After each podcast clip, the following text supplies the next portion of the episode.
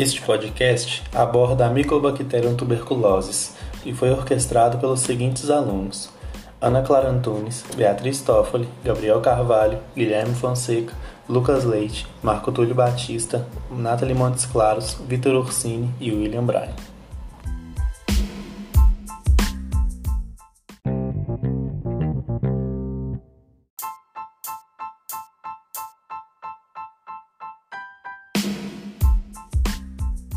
O principal sintoma da tuberculose pulmonar é a tosse persistente por no mínimo três semanas. Dentre outros sintomas da doença, destacam-se a tosse com expectoração de coloração amarela esverdeada, dor torácica, falta de apetite, emagrecimento, fadiga, febre vespertina, sudorese noturna e, em casos mais graves, hemoptise. Vale salientar que indivíduos imunodeprimidos têm maior risco de desenvolver a doença, como HIV positivos, idosos, diabéticos e fumantes.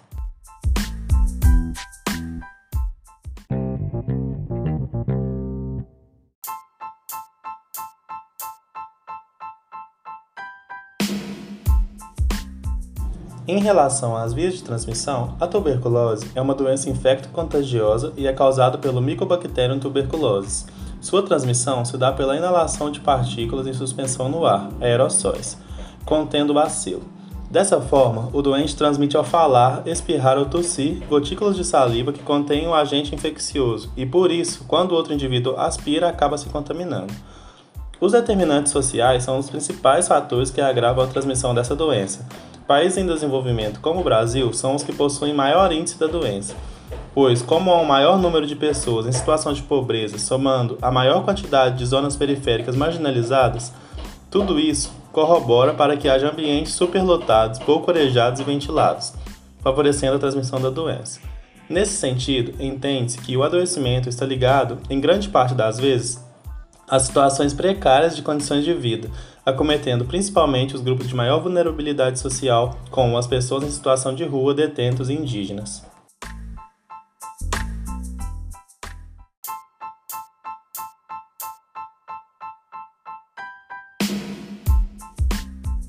Em relação às vias de transmissão, a tuberculose é uma doença infecto-contagiosa e é causada pelo Mycobacterium tuberculosis, sua transmissão se dá pela inalação de partículas em suspensão no ar, os aerossóis, contendo bacilo. Dessa forma, o doente transmite ao falar, espirrar ou tossir, gotículas de saliva que contêm um agente infeccioso e, por isso, quando outro indivíduo aspira, acaba se contaminando. Os determinantes sociais são um dos principais fatores que agravam a transmissão dessa doença. Países em desenvolvimento, como o Brasil, são os que possuem maior índice da doença, pois, como há um maior número de pessoas em situação de pobreza somado à maior quantidade de zonas periféricas marginalizadas com alta densidade demográfica, pouco arejadas e ventiladas, favorecem, portanto, a transmissão da doença. Nesse sentido, entende-se que o adoecimento está ligado, em grande parte das vezes, às situações precárias de condições de vida, acometendo principalmente grupos de maior vulnerabilidade social, como as pessoas em situação de rua, detentos e indígenas.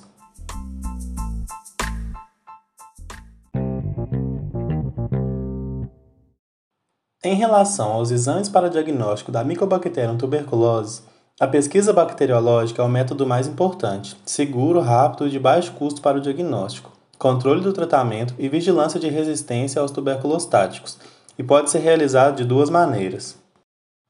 A primeira é o exame direto, pesquisa de Baar. Recomenda-se a coleta de três amostras de secreção das vias aéreas inferiores em dias subsequentes pela manhã antes do desjejum. Pacientes pobres em escarro podem fazer a indução do mesmo a partir da nebulização com solução salina hipertônica, NaCl a 3%. É importante salientar que todo paciente com suspeita de tuberculose deve permanecer em isolamento respiratório até que seja considerado não bacilífero, que são três pesquisas de Barr no escarro negativas. Pode-se proceder ainda à pesquisa de Barr nas fezes, quando, quando existe a presença de quadro diarreico sugestivo. Este material deve chegar rapidamente ao laboratório ou, se necessário, ser conservado em geladeira até seu processamento. A pesquisa nas fezes deve ser incentivada em todos os casos suspeitos, independente da forma de apresentação clínica. A segunda forma de pesquisa bacteriológica é a cultura para a micobactéria. Ela é indicada nos casos suspeitos que se mantêm com baciloscopia negativa.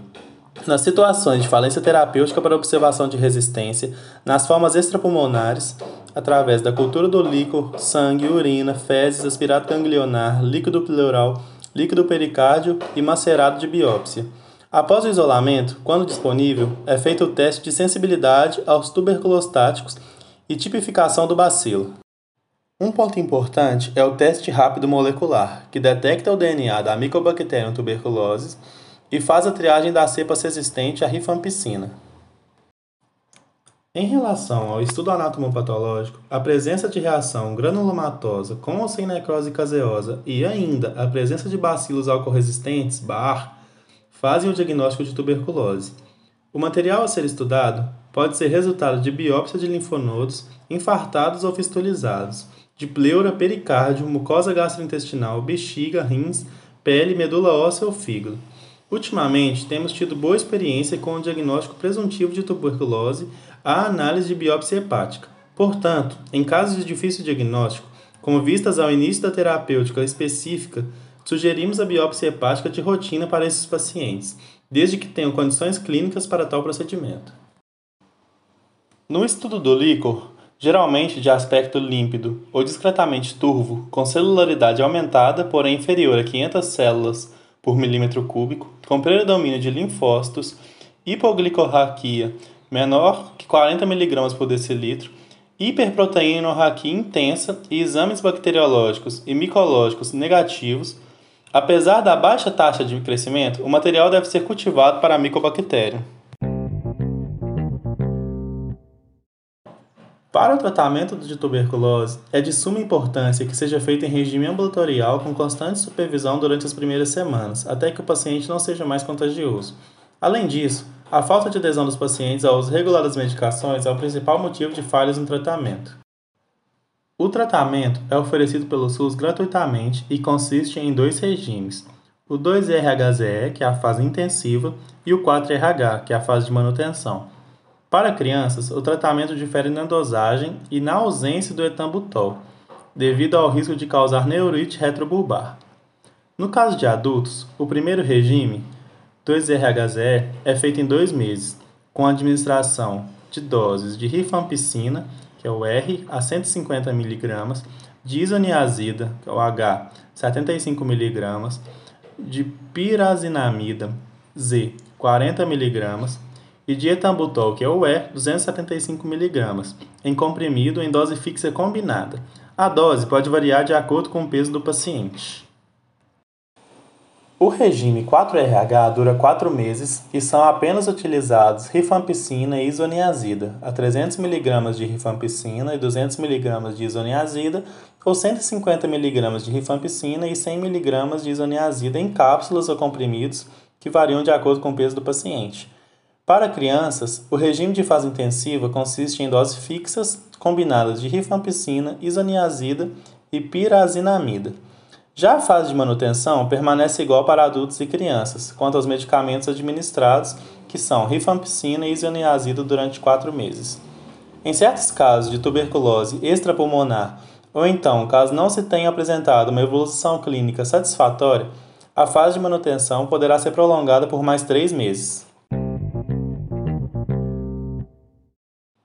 Em relação à prevenção da tuberculose, o principal meio de prevenção é a vacina BCG, que é o imunógeno que resulta de uma cepa de Mycobacterium bovis. Apesar da vacina não ser 100% eficaz contra a tuberculose pulmonar, ela também previne as formas mais graves da doença, que são a tuberculose miliar e a meningite tuberculosa. Essa vacina deve ser aplicada às crianças ao nascer ou até os 5 anos de idade. Outras formas de prevenção devem ser feitas através de manter ambientes bem ventilados e com entrada de luz solar, proteger a boca com o antebraço ou com um lenço ao tossir e espirrar e evitar aglomerações. Diversos programas foram implementados pelo governo para combater a tuberculose, como o Plano Nacional de Controle da Tuberculose, lançado pelo Ministro da Saúde em 1999. Define a tuberculose como prioridade entre as políticas governamentais de saúde estabelece diretrizes para as ações e fixa metas para o alcance de seus objetivos. Apesar da tuberculose ser uma doença que possui cura e tratamento, ela ainda não foi erradicada e o número de casos permanece alto no Brasil. O problema da tuberculose reflete o estágio de desenvolvimento social do país, onde os determinantes do estado de pobreza, as fraquezas de organização do sistema de saúde e as deficiências de gestão limitam a ação da tecnologia e, por consequência, inibem a queda sustentada das doenças marcadas pelo contexto social. Aspectos imunológicos da fisiopatologia ligada ao Mycobacterium tuberculosis. A transmissão de Mycobacterium tuberculosis ocorre após a inalação de gotículas aerosolizadas contendo bactérias vivas para os pulmões. A transmissão bem-sucedida é influenciada por uma variedade de condições, incluindo a proximidade e duração do contato com o indivíduo com tuberculose ativa e a competência imunológica do indivíduo infectado com Mycobacterium tuberculosis. As manifestações da doença dependem do balanço entre a virulência do microorganismo e a eficácia da resposta imune do hospedeiro combinação entre a resposta inata e a resposta adquirida, uma vez que a proteção da resposta inata é limitada e o microbacterium tuberculosis pode se multiplicar dentro do macrófago e disseminar-se hematologicamente. O Mycobacterium tuberculosis é um patógeno intracelular facultativo, aeróbio e de crescimento lento, que é transmitido por inalação de gotículas contendo bactérias em aerossol. A imunidade celular é o principal mecanismo de defesa contra o Mycobacterium tuberculosis, sendo realizada por intermédio do reconhecimento de antígenos por receptores em células da imunidade inata e adquirida, secretando citocinas imunorreguladoras pelos linfócitos T, CD4, particularmente na produção de interferon gama, a principal citocina inflamatória observada na tuberculose. Células imunes inatas nos pulmões principalmente macrófagos, células dendríticas, monócitos e neutrófilos, prontamente fagocitam a Mycobacterium tuberculose e são os primeiros defensores contra o patógeno. A tuberculose pulmonar é dividida em primária, prima infecção e secundária. A forma primária é a que ocorre em indivíduos que ainda não tiveram contato com o bacilo, sendo, portanto, mais comum em crianças. A forma secundária desenvolve-se a partir de uma nova infecção, reinfecção exógena, ou da reativação de bacilos latentes, reinfecção endógena. Na prima infecção, o Mycobacterium tuberculosis inalado atinge os alvéolos, onde ocorre um processo inflamatório inicial mediado por neutrófilos e macrófagos alveolares e a formação de um nódulo exudativo, chamado de foco paraquimentoso ou foco parenquimal primário de GOM. A partir desse foco, os bacilos são drenados pelos vasos linfáticos, juntamente com o líquido extracelular que banha as células epiteliais alveolares e acabam se disseminando para os linfonodos regionais. Os bacilos são reconhecidos pelos macrófagos, pois se combinam aos receptores dos mesmos, tornando-os ativados e capazes de apresentar os antígenos do microorganismo aos linfócitos T. Os macrófagos ativados passam a secretar principalmente três tipos de citocinas, quimiotáxicas, por exemplo, o leucotrieno B4 e a interleucina, interferon e fator de crescimento de fibroblastos, constituindo-se, assim, uma reação de hipersensibilidade. Os macrófagos ativados, então, voltam aos alvéolos, aglomeram-se ao redor dos bacilos, transformam-se em células epitelióides, onde clones de células T formam um manguito periférico ao redor destas. Terminada a sua função fagocítica, as células epitelióides se agrupam e originam as células gigantes multinucleadas. Essa reação produtiva constitui o granuloma cuja função básica é a de barreira à disseminação do bacilo a outros locais do tecido normal. O conjunto de granulomas formados recebe o nome de nódulo de Gon. Ao conjunto de nódulo de Gon, linfangite e linfadenite, dá-se o nome de complexo primário da tuberculose, que dependendo do número e da virulência dos bacilos e do grau de hipersensibilidade e resistência do hospedeiro, pode evoluir para a cura da doença. A transformação de fagossomas contendo bactérias em compartimentos antimicrobianos acidificados é um princípio central de defesa contra a Mycobacterium tuberculosis. Apesar das pressões da imunidade do hospedeiro, o Mycobacterium tuberculosis é capaz de persistir nos hospedeiros por meio dos granulomas, que são inicialmente agregados de células mieloides infectadas e não infectadas circunscritas por um manguito linfocítico. Acredita-se que o granuloma impeça a disseminação bacteriana para locais extrapulmonares, mas também pode se tornar nichos para a persistência bacteriana a longo prazo. Padrões moleculares associados a patógenos, PAMPs, em Mycobacterium tuberculose são reconhecidos através de uma variedade de receptores e os macrófagos são as primeiras células do sistema imunológico ao encontrar o Mycobacterium tuberculose durante a infecção. O reconhecimento do Mycobacterium tuberculose pelos macrófagos leva à fagocitose e sequestro da bactéria nos fagossomas, que normalmente erradicam os patógenos por meio da fusão com os lisossomos e consequente acidificação do fagolisossoma que contém o patógeno. No entanto, o Mycobacterium tuberculosis é capaz de sobreviver e se replicar no fagossoma, inibindo a maturação fagossômica e a geração fagolisossômica por meio de uma variedade de mecanismos. Está muito claro atualmente que o Mycobacterium tuberculosis se adaptou a um estilo de vida dentro do macrófago e emprega várias estratégias para sobreviver dentro dessas células. Foi falado que os neutrófilos são a linha de defesa inicial do combate ao Mycobacterium tuberculosis. Porém, também servem como nichos para a replicação bacteriana e podem impedir a imunidade contra o agente microbiano. Além dos neutrófilos, os monócitos são recrutados para o local de da infecção por Mycobacterium tuberculose, mecanismo importante da imunidade inata, mas que também pode promover inadvertidamente a disseminação do Mycobacterium tuberculose. Na verdade, os leucócitos polimorfonucleares têm grande capacidade de fagocitar o Mycobacterium tuberculose, porém não possuem nenhum poder para destruí-los. Se não são englobados pelos macrófagos, exercem papel prejudicial, pois as micobactérias são transportadas para diversos sítios do organismo, lembrando a figura do cavalo de Troia da mitologia grega. Após a fagocitose, os bacilos inalados ficam em vacúolos citoplasmáticos e são apresentados a linfócitos TCD4 pelo complexo principal de histocompatibilidade de classe 2, MHC2, presente nos macrófagos, células dendríticas e linfócitos B essas células são chamadas de apresentadoras de antígenos e produzem citocinas inflamatórias capazes de recrutar neutrófilos e monócitos. A adequada interação entre linfócitos TCD4 e as células apresentadoras de antígeno, a produção de interleucina 12 e a secreção adequada de interleucina 2, fator de crescimento para a expansão clonal de linfócitos antígeno específicos, são os responsáveis pela qualidade da resposta imunológica às micobactérias aumentando por meio de citocinas os mecanismos microbicidas dos macrófagos para a eliminação do Mycobacterium tuberculosis. Os linfócitos TCD8 são ativos no mecanismo de lise celular, causando apoptose e consequente destruição do bacilo. Mycobacterium tuberculosis, caso clínico.